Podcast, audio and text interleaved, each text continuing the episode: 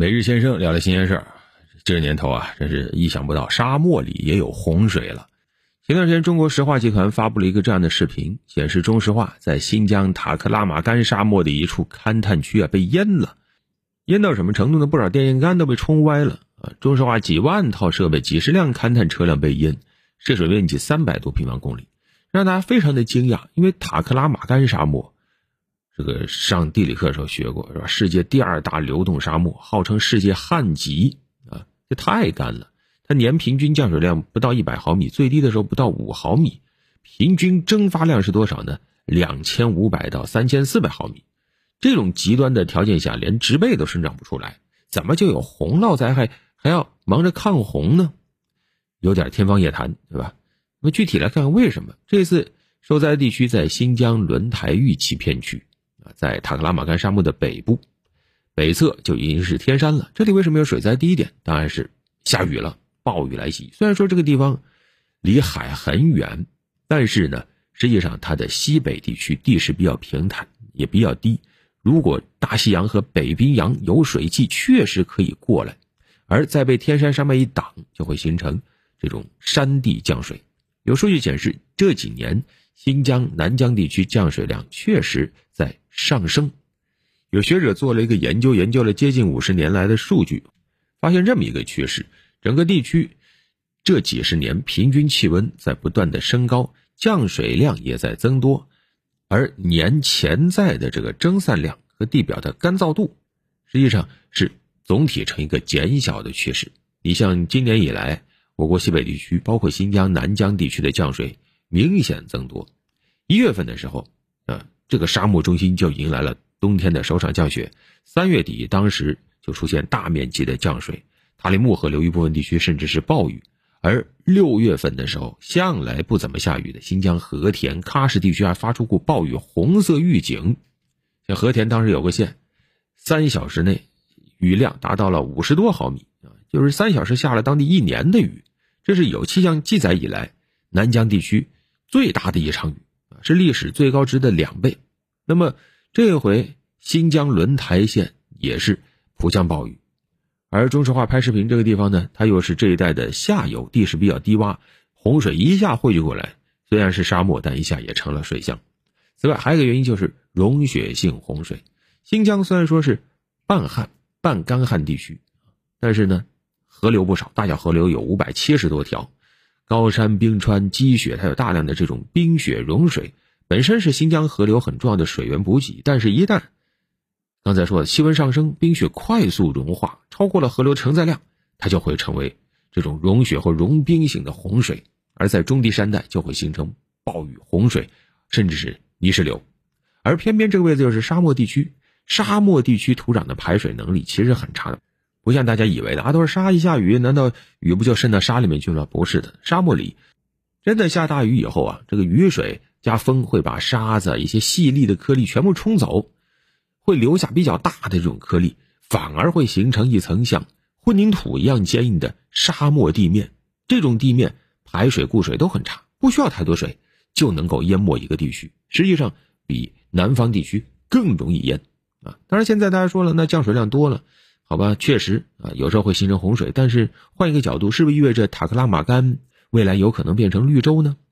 去年曾经这个话题被关注过，当时呢，呃，美国有卫星采集了我国和田附近的一部分沙漠的图像，发现和田附近有些沙漠变绿了，让人联想到了这个即将消失的毛乌素沙地啊。毛乌素它沙地面积有四万多平方公里，如今大半地区都变绿了，但是。毛乌素是沙地，沙地跟沙漠还是有区别的。沙地变绿了，实际上更多的取决于人的社会活动，靠咱们治沙绿化；而沙漠主要是靠自然环境。你像毛乌素，实际上它沙地，它每年秋季、冬季风刮来的时候，和东南季风在这儿拉锯，往往都会下不少雨，甚至有个外号叫“世界沙地暴雨中心”的。而塔克拉玛干沙漠呢，虽然说现在它降水量是在增加。但是它降水量很少，就这么不断的增加，到现在每年平均降水量也就四五十毫米，那还是非常少的。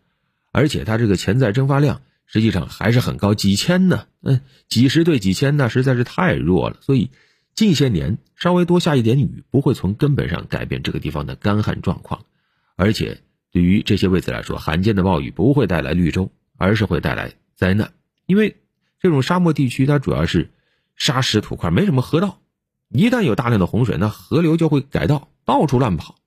你像历史上墨玉城几百年改址四次，重建了十几次，为什么？就是因为这个河道到处乱淹，很容易造成严重的损失。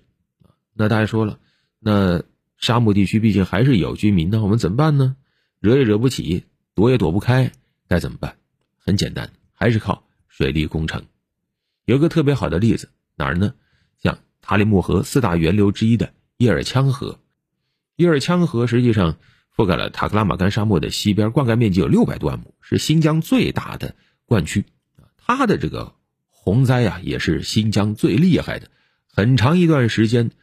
叶尔羌河啊，当地拿它都没什么办法啊！一旦真的有洪水，它就直接到处漫灌，流到哪儿哪儿就受灾。那对此，我国从二零一一年开始就开始修建非常重要的一个工程——阿尔塔式水利枢纽工程。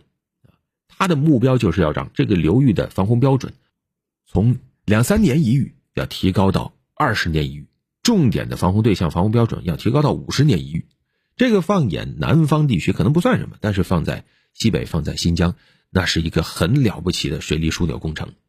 去年整个大坝主体已经完工，评估达到了抵御两百年一遇特大洪水的条件。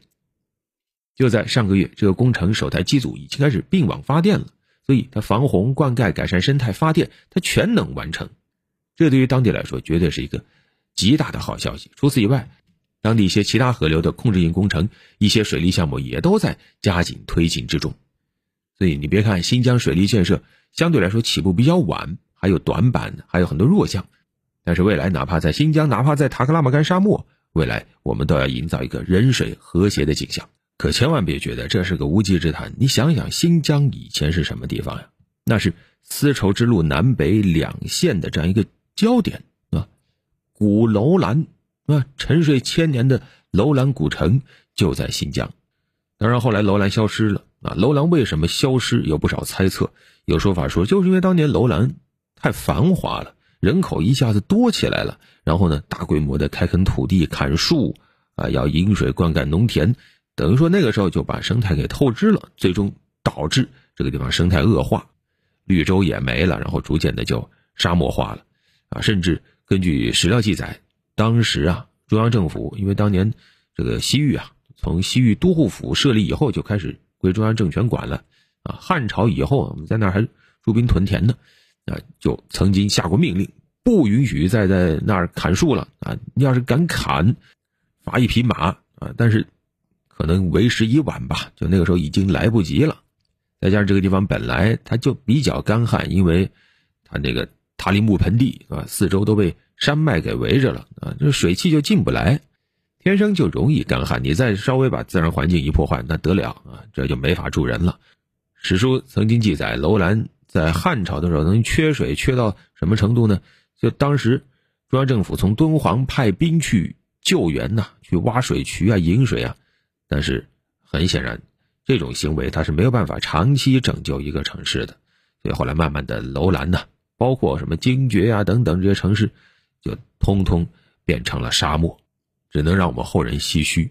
那现在，哎，我们似乎看到了重新复兴西域、复兴新疆的希望，我们做得到的。好了，本期就聊这么多。